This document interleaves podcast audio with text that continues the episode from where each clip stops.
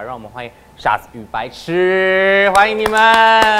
Hello，大家好，我是傻子与白痴。你们今天是来宣传你们的那个新的音乐作品嘛？但是你们这一张新的音乐作品是在呃二零二一年的时候就发行了。这张专辑是做第一，它是全英文，然后第二就是它其实就是集结了这个疫情期间，包括我们本命年的的的心路历程。因为这张专辑你可以从中听到很多这几年的变化。这张专辑叫做《Year of Fate》。然后它的中文叫做本命，它有两个意思，一个意思就是这个世界巨变的那一年，还有刚好就是我们本命年那一年，所以我们就呃维泽就在我们两个那时候在在在家在家的沙发上，然后也不能出门，所以我们就在想，我们到底要怎么做一张专辑，然后去讲从头到尾讲一下我们到底在意什么，对，然后我们最后面的结论就是爱。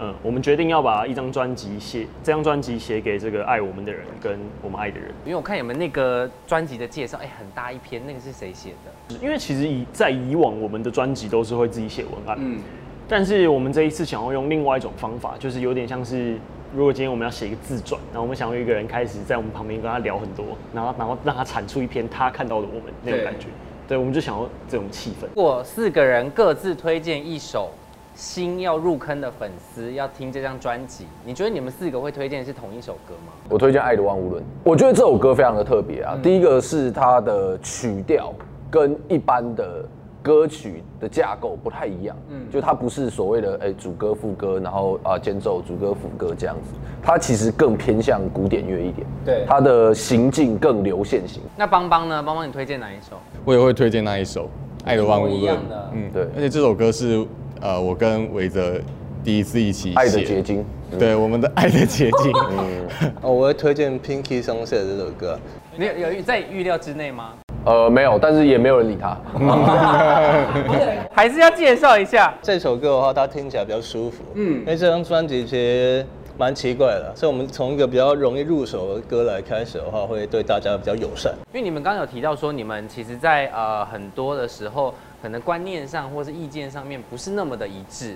那发生冲突的时候，通常需要谁跳出来解决吗？其实我们每一个人在这个团里面都有一个他非常有分量的角色，所以我们会用多数决的方式啊。那当然有时候每一个人他的担当的角色不一样，所以他的那个意见会就会比较有说服力一点。例如说邦邦他是管钱的，嗯，那我们在讨论钱这件事情的时候，邦邦的主见自然就会多一点。那有时候我们就也不会用多数决的方式，我们会选择相信他。你们通常一个作品需要多久的时间才可以出产？最快的话大概三天就出来了。完整的吗？嗯，接近完整，接近完整。因为真的要完整的话，要进录音室啊。那最慢的是一年。五一零这首歌就写了一年，因为一直不知道要怎么进行，呃，继续下去。嗯，所以就就一直卡在那里。那拖了一年才真的把它完成。那你们这些创作的灵感是来自你们四个人的相处吗？那我觉得音乐的灵感其实很难去解释，对，因为它是一个真的非常直觉，然后跟非常跟当下的情绪有关的东西。那讲的呃具象一点，就是是类似在什么样的情况下会有灵感？任何时候、任何时刻都有可能。你看莲蓬头的时候，对对对对对，因为像我昨天，我昨天躺在我 我房间的床上然后我的天花板是呃格子状的，，OK，然后我就开始去想，你知道生活是不是也是格子状的？你懂我意思吗？就是类似，它是一个非常跨维度的思考，嗯但是有时候因为你的这些思考。呃，足够精炼出来之后，它就会变成一首歌。所以任何时刻都是都是在写歌，都是在创作。但是因为你们刚刚提到那个本命年这件事情，就是你们有在很在意这件事吗？其实我们最近刚好遇到一位命理大师，但不是我们自己去请的，就是他刚好出现在我们的生命之中。然后他就开始跟我们介绍说，本命年的概念到底是什么？本命年的概念其实是它跟你的祖父母有关，所以如果你的阿公非常的屌，那你的本命年就有可能会过得很顺。然后刚好我们四个人的阿公都非常的屌，我阿公是那个苗栗县的那个锤球冠军，哦，我阿公他是那个，他开汽水工厂的，然后他后来倒了。我以为他他后来，我以为什么很有钱呢？天哪！但他后来有东山再起，他从事其他的行业，这样。但其实还有一件很重要的事情，就是因为那个蔡老师有参加那个《明日之子》嘛，然后重点是还夺了冠军。当时我是还是大学生，然后我暑假我也不知道干嘛，然后那个导演组就是《明日之子》的导演组，他们的选角导演就刚好寄那个 email 到我们的邮箱里来问我们要不要参加。反正我就去了，然后我去面试，我上了，然后我就开始比赛。我觉得我那时候做的决定是对的，我的想法很健康啊，我就是想说，那就去看看。对，其实没有特别说真的是要赢得什么奖项的那种感觉，去一个不同的地方，遇到不同的人，体验不同的生活，嗯，就这样而已。哎、你那时候在在中间的时候有很紧张吗？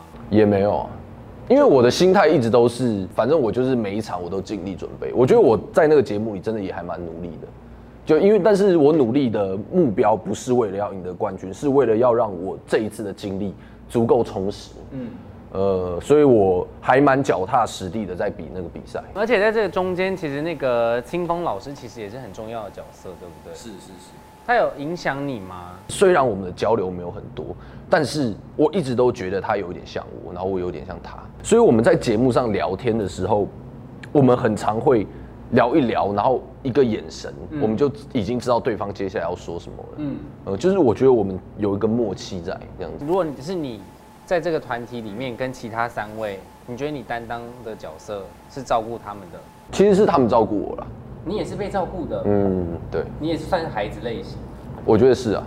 那里面谁是最成熟的？维军跟邦邦是比较成熟的，我大宝贝，然后这个是最幼稚的。呃，所以你们两个其实也算算是某一种，因为其实我跟光良非常的像啊，嗯，我们是都是水瓶座的。有些人会这样讲啊，就是光良就是一个更更幼稚、更不正常的我。因为今天你们都已经来到这里了，就是还是要给你们一个那个小小的团体拷问这样子。等一下我会喊三二一，然后你们就一起指向那个人，就是在你们这个团体里面，如果说很色、很变态的那种哦，谁是很重色轻友的那种，好不好？三二一，是我是我，我刚原本真的想要指我的，对我来说啊，那个亲密的关系跟朋友关系，它有一个界限。嗯，说你的朋友给给朋友时间是要那个 part，但你给你的亲密关系的话是这个 part。所以我在处理亲密关系的时候，会把它跟朋友间隔开。哦，所以你是有划分好时段的，就没错没错，我觉得色这件事情真的是 难免，就是就是男生难免会射，就我我觉得很正常。对。但讲到变态的话，真的要指他。就是他可能会莫名其妙摸我一下之类的，你懂吗？那是你摸我，是他摸我，就是他我们会就是现在摸来罗生门。没有好了，我那我那我第二嘛，反正我们两个就是会互相就是这样，把比如说我们就喜欢把手放在对方的大腿上，没有没有就为什么很有安全感。你如果要讲说，呃，里面我觉得这局维军应该会跳过，就是卫生习惯最差的。三二一，很难诶、我觉得徐慧君啊，应该应该是是他你不就是处女座吗？我房间很干净，可是我会把公共空间弄得很脏，因为我不想要打扫。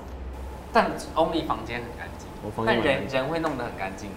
如果不爱洗澡的话，一定是邦邦啊。邦邦是不爱洗头吧？对没有，天哪，你们今天忽然爆出很多有的没的。然后如果要说他不喜欢洗碗。然后如果说臭的话，就是就是我们每个人脏的地方不一样。他就是他比较臭嘛，然后我就是会不不喜欢打扫公共空间，然后邦邦可能是他不洗不洗澡不洗头啊，他就是心里啊心灵比较，他心灵比较心理的卫生习惯稍微差一点。如果要说脾气最差的话，你们会选谁？三二一，你对真的假的？因为我看到大家都不是很上进的时候，我就会开始愤怒。我要带领这个团队前往更亮、更光明的未来。这就是为什么大家都不想理他。但因为既然你们今天都来了，就是可以帮我们清唱一小段吗？好啊。要是能就这样挽着你手，从现在开始到最后一首，只要你不嫌我无不笨拙，你是唯一的选择。谢谢。好，最后再好好的宣传一下这张专辑，好不好？这是我们的第二张专辑，叫做《Year of Fate》，然后中文是本命，在各大音乐平台都有上架，然后也欢迎大家追踪我们的官方 Facebook 跟官方 Instagram。谢谢大家，我们是傻子与白痴，谢谢。那我们明人说生活下次见喽！再一次谢谢傻子与白痴，大家拜拜。Hello C Book 的朋友们，大家好，我们是傻子与白痴，欢迎大家来追踪 C Book。